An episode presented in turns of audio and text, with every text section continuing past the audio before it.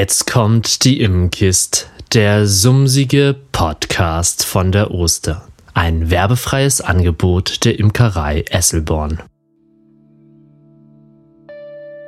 Moin, schön, dass du reinhörst. Dies ist Folge 50 der Immenkist, dem Podcast für Imker, Wildbühnenschützer und Naturliebhaber. Heute habe ich mich wieder aufgemacht nach Stinnstedt, einem Ort in der Börde Lahmstedt im nördlichen Niedersachsen. Während draußen die Februarstürme toben, sitze ich in der gemütlichen Küche von Christian. Moin, schön, dass ihr wieder eingeschaltet habt. Ich bin wieder in Stinnstedt und mir gegenüber sitzt heute mal nicht Harry, sondern Christian. Christian kennt ja schon aus Folge 47, beziehungsweise Harry hat in Folge 47 von Christian erzählt. Und wir wollen heute in Folge 50 über Wildvogelfutter sprechen. Ja, Christian, stell dich doch einmal kurz vor. Ja, moin zusammen. Ich bin Christian Pült-Jansen, komme hier halt auch aus Stinnstedt, bin 37 Jahre alt, äh, verheiratet, drei Kinder und seit letztem Jahr bauen wir auf meinen Flächen das Wildvogelfutter an. Nochmal kurz, was machst du denn, wenn du kein Wildvogelfutter anbaust? Das können wir ja kurz mal vorwegnehmen. Also du bist ja nicht auf die Idee gekommen, das jetzt einfach so zu machen, sondern du machst ja Landwirtschaft auch normal. Ja, wir haben hier einen konventionellen Milchviehbetrieb mit Futterbau und ganz bisschen Ackerbau dabei. Äh, produzieren auf unseren Ackerflächen hauptsächlich Mais fürs Milchvieh, haben aber auch noch Getreideanbau mit dabei. Wer die norddeutsche Landschaft kennt, der weiß, hier gibt es nicht viel außer Gras, Schafe, Kühe und manchmal Mais. Doch die Podcast-Folgen mit Harry vom Verein Nachhaltiger Norden ließen schon vermuten, in Stinnstedt ist so manches anders. Seit 2021 werden hier neue Kulturen angebaut. Kulturen, die nicht nur für Bienen attraktiv sind, sondern vor allem Vögel satt machen.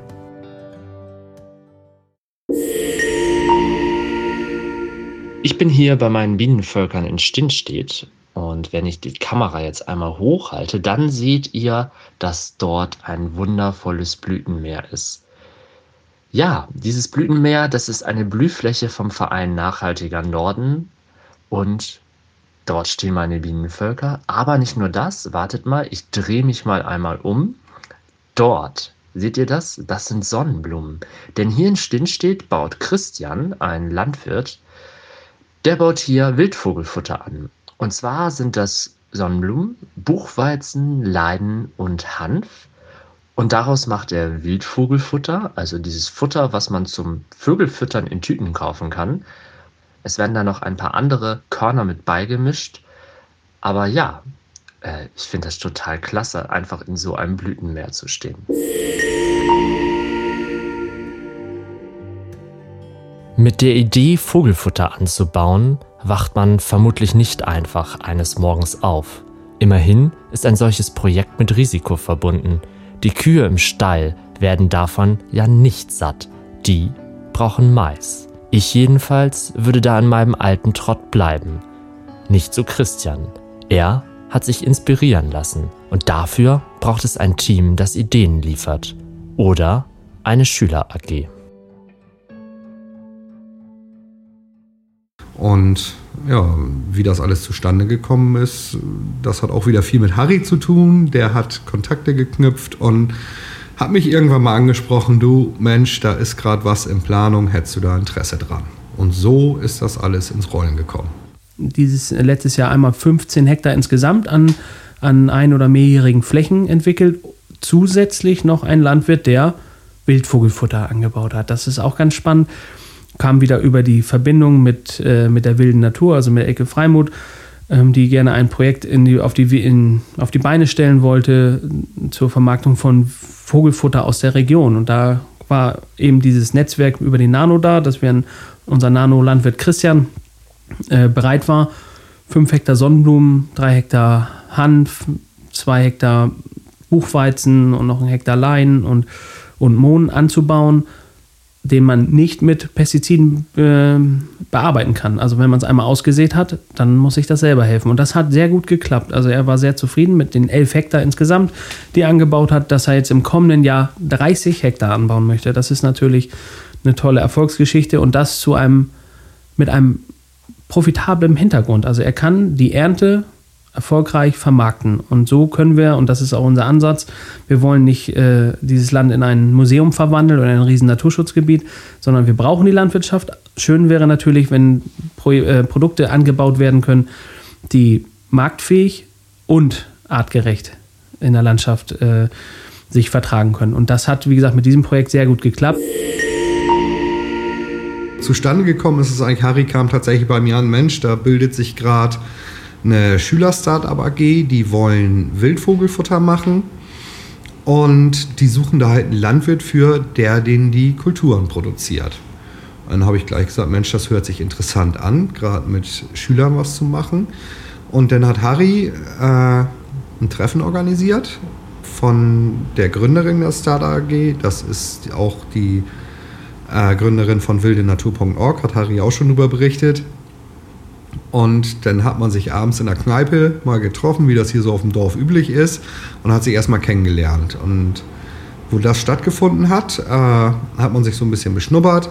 Und danach ist die Elke Freimuth nochmal hier zu mir auf den Betrieb gekommen. Und dann haben wir ihr auch mal die Flächen hier so gezeigt, wie wir uns das vorstellen könnten, das zu machen. Und dann ist man sich relativ schnell einig geworden mit der Option, dass man halt der produzierende Landwirt ist für die Schüler-Startup AG. Und so ist das Ganze ins Rollen gekommen. Also geht es um Vogelfutter für die Wildvögel da draußen. Also das Vogelfutter, was man sonst so im Baumarkt oder so kauft, bloß halt regional produziert. Genau darum geht es. Wir haben dann halt zusammen mit den Schülern und äh, mehreren Wildvogelfutter-Experten, unter anderem auch den ich nenne jetzt mal den Wildvogelfutter-Guru, Professor Dr. Berthold, äh, darüber beratschlagt, was überhaupt eine super Mischung wäre oder eine gute Mischung wäre für Vögel. Und dann mussten wir erstmal ausselektieren, was können wir davon hier oben bei uns an der Nordseeküste anbauen. Ja, und dadurch sind wir halt auf unsere vier Kulturen gekommen, die wir im letzten Jahr angebaut haben. Äh, das waren einmal die Sonnenblumen, der Buchweizen, der Nutzhanf und der Lein. Und zuerst war das geplant, das Ganze auf 5 Hektar oder auf knapp 5 Hektar in verschiedenen Parzellen anzubauen. Und dann habe ich mich als Landwirt halt darüber schlau, äh, schlau gemacht, wie ist das mit dem Anbau, ist das möglich, das hier anzubauen und wie sieht es mit der Erntetechnik aus. Und das war so der erste Step. Und parallel dazu hat die Schüler Startup AG schon eine eigene Mischung zusammengestellt an den zwei Zukaufmischungen, die wir eigens für uns haben anmischen lassen. Und die sind dann schon mal in den Verkauf gegangen. Und aufgrund dessen, dass da eine immens hohe Nachfrage war, haben wir innerhalb kürzester Zeit die Anbaufläche auch schon verdoppelt, bevor wir überhaupt gestartet haben mit dem Anbau. Und ja, sind gleich auf volles Risiko gegangen und haben, sind von den knapp 5 Hektar auf 11 Hektar gegangen. Du hast gesagt, äh, Anbautechnik oder beziehungsweise musstest schauen, ob die Pflanzen, ob die Kulturen hier angebaut werden können. Also ähm, ich kenne mich überhaupt nicht aus. Äh, hattest du bei irgendeiner von diesen Sachen vorher Bedenken, dass es nicht funktionieren könnte? Also der Anbau ist gar nicht mal das Problem, weil das man sieht eigentlich alle Kulturen überall mal irgendwo stehen, sei es im Blühstreifen und die wachsen hier wunderbar. Das Problem hier bei uns ist, uns fehlen die Sonnenstunden, dass man sie wirklich erntereif bekommt. Und das war eine immens hohe Herausforderung, da die richtigen Kulturen oder vor allem die richtigen Sorten rauszufinden, die überhaupt eine Chance haben, annähernd reif werden zu können. Und ja, da konnte man alle möglichen Berater anrufen äh, in ganz Deutschland. Die hatten da alle so ein bisschen Bauchschmerzen bei, dass es hier bei uns im Norden klappt, weil niemand hier in der Umgebung hat überhaupt Erfahrung gehabt, so eine Kultur hier anbauen zu können. Und dann, ja, manchmal muss man auch äh, das Kind einfach ins kalte Wasser schmeißen, damit es schwimmen lernt. Äh, so haben wir es genauso gemacht. Wir sind einmal ins kalte Wasser reingesprungen und haben probiert zu schwimmen. Und es hat tatsächlich geklappt. Ich weiß, äh, du, wir hatten ja schon äh, neulich mal gesprochen. Eine Kultur wird ja nicht nochmal angebaut. Das der Leinen, richtig? Ja, der Lein. Der Lein hatte die folgende Schwierigkeit. Der ist erstmal super aufgelaufen, ist super gewachsen, hat super geblüht. Und irgendwann haben sich auch die Kapseln gebildet, wo die Leinsamen halt drinne sind, die wir haben wollen. Dann konnten wir ihn auch ernten, aber bei der Ernte war das Problem, dass uns da wirklich diese, diese Sonnenröstung von der Kapsel gefehlt hat. Und weil die nicht da war, die muss zur Ernte so richtig knackig kross sein, damit die Erntemaschine die auch aufbrechen kann. Und das ging halt nicht. Und der hat die kompletten Kapseln geerntet.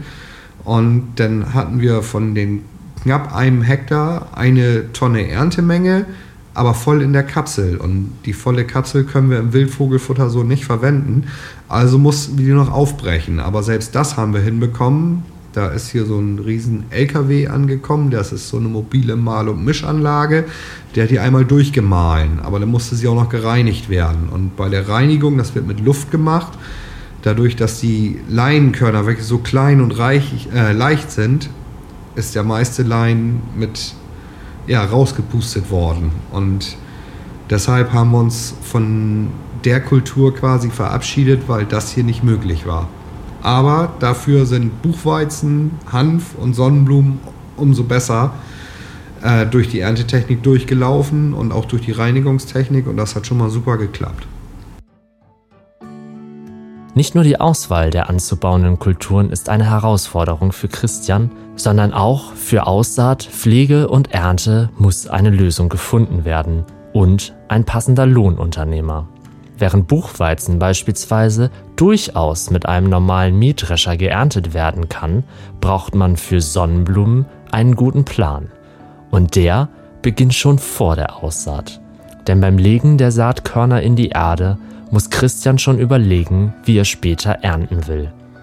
Der richtige Reihenabstand muss eingehalten werden, damit der Lohnunternehmer Monate später mit dem Spezialdrescher auch arbeiten kann. Der Spezialdrescher hat einen besonderen Schneidtisch, wie er auch bei der Kornmaisernte eingesetzt wird. Dieser Pflückvorsatz muss aber perfekt zur Reihe passen. Viele Absprachen und neue Erkenntnisse sind nötig, aber am Ende hat sich die Mühe gelohnt. Kleine Einblicke und Erklärungen bietet Christian übrigens auf seinem Instagram-Kanal Wildvogel-Futter. Und zwar von der Aussaat bis zur Vermarktung. Also das meiste geht über einen Online-Shop direkt an Endkunden, wird das verkauft. Also das heißt, der Kunde bestellt im Internet, äh, wir nehmen die Bestellung an, verpacken die und versenden die und dann kommt sie direkt beim Kunden an. Mittlerweile sind wir aber auch so weit, dass wir äh, mehrere Offline-Verkaufsstellen haben. Das heißt, zum Beispiel ein Supermarkt in Lamstedt macht das, denn ein Garten- und Dekomarkt in Kattenberge macht das, aber auch mehrere Reifeisenmärkte sind hier im Elbe-Weser-Gebiet schon dabei und verkaufen unser Futter mit. Direktvermarktung, da konnte, hatte ich auch schon das große Glück. Also man kann hier auch nicht nur diese winzig kleinen Säcke bei dir kaufen, sondern man kann auch die in einer vernünftigen Größe mit 25 Kilo kaufen. Ja, genau. Also wir bieten drei verschiedene Sackgrößen an. Das ist angefangen von 5 Kilo über 10 Kilo bis hin zu 25 Kilo. Und äh, zu den Säcken kann man auch dazu noch sagen, also wir sind mittlerweile soweit, die eigenen regional und saisonal produzierten Sorten, die werden komplett bei, auf, bei uns auf dem Hof verarbeitet. Das heißt, von der äh, Reinigung bis hin zur Zusammenmischung äh, und bis hin zur Verpackung passiert ihr wirklich noch alles äh, oldschool-mäßig in Handarbeit. Also ich vernähe höchstpersönlich jeden einzelnen Sack und dann wird es halt hier zwischengelagert bei uns und gelangt dann halt zum jeweiligen Abnehmer, der es haben möchte. Also ich finde es richtig gut, wenn man zu den Leuten hingehen kann und äh, naja, dass alles irgendwie in, in, Handarbeit entsteht. Also man sieht es, wenn man diese Tüten hält, dass, dass die liebevoll verpackt sind. Das ist nicht so, ein, so eine hässliche Plastikverpackung, sondern so ein schöner, kräftiger, stabiler Sack, der auch den einen oder anderen Einsatz draußen am Vogelhaus aushält und nicht sofort in tausend Einzelteile zerfällt. Erstmal das und wir achten auch wirklich darauf, dass unsere Produkte soweit es irgendwie geht, plastikfrei verpackt werden. Das gelingt uns eigentlich ganz gut. Selbst unsere Meisenknödel sind ohne Netz äh, im Karton zu, äh, stehen die zum Verkauf und alle anderen Futtersorten werden alle in Papiersäcken verpackt. Unser saisonaler Mittagstisch. Das war das erste saisonale und regionale Produkt, was wir auf den Markt gebracht haben. Da sind all die Kulturen hin, die hier in Stinstedt gewachsen sind. Also die Sonnenblumen, der Buchweizen, der Hanf und der Lein. Ja. Dann hat äh, meine Frau noch das saisonale Buffet zusammengestellt. Und zwar ist da noch zusätzlich drin Bruchmais, Gelbhirse und Weizenflocken. Wobei die drei Sachen mussten wir halt zukaufen, aber, jetzt kommt das Aber, die sind zu 100% aus Deutschland. Und somit ist es für uns auch noch ein regionales Produkt. Und äh, dann gibt es jetzt seit ganz neuem, also seit letzter Woche haben wir das online, dass wir die Sonnenblumenkerne jetzt auch einzeln verkaufen, weil wir von vielen Kunden angesprochen worden sind, Mensch, wir würden auch gerne nur Solo Sonnenblumenkerne bei euch kaufen. Also haben wir da jetzt auch was fertig gemacht und dass wir unsere regionalen Sonnenblumenkerne auch einzeln verkaufen können. Und dann haben wir natürlich noch unsere hier Zukaufsorten, die wir eigens für uns anmischen lassen. Das ist einmal das kleine Frühstück, auch in den jeweiligen Sackgrößen, was halt die geschälte Variante für Weichschnäbler ist. Und dann haben wir noch das große Frühstück. Das ist die ungeschälte Variante für Körnerfresser, wo auch zum Beispiel noch Futterrosinen und Erdnüsse mit drin sind. Alles klar, da muss ich wohl noch mal reinschauen. Ich kenne bislang nämlich nur die beiden Sorten ähm, und kann sagen, dass die Vögel das tatsächlich auch richtig gerne fressen. Also wie du schon sagtest, die Sonnenblumen werden besonders gern aufgefressen.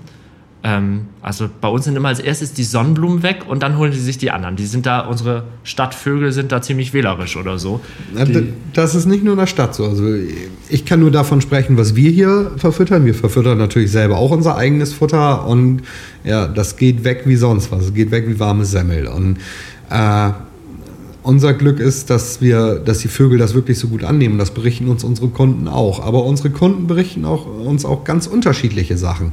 Dass zum Beispiel in manchen Regionen von Deutschland ist es halt so, dass die Sonnenblumenkerne bis zum Schluss liegen bleiben. Wieder in einer anderen Region bleibt der Buchweizen bis zum Schluss liegen. Aber es wird immer alles angenommen. Und da sind wir auch heilfroh drüber, weil es hätte nichts gebracht, wenn die Vögel das nicht fressen würden. Denn ja.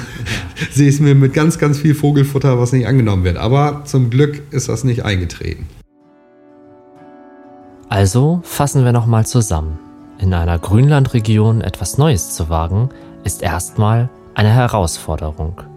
Zum einen muss Christian sich mit den Kulturen, deren Anpflanzung und Ernte befassen – zum anderen werden auf einmal auch Vermarktung und Organisation zu einer neuen Hauptaufgabe.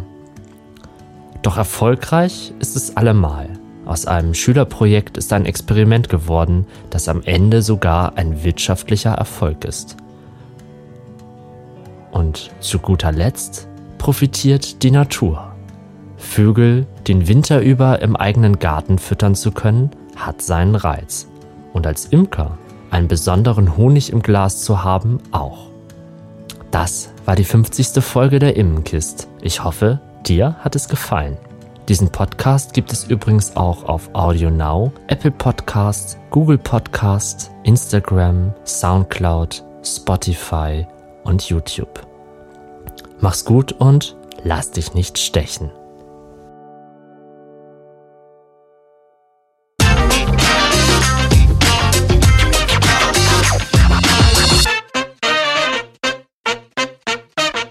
Das war die Immenkist, der sumsige Podcast von der Oster.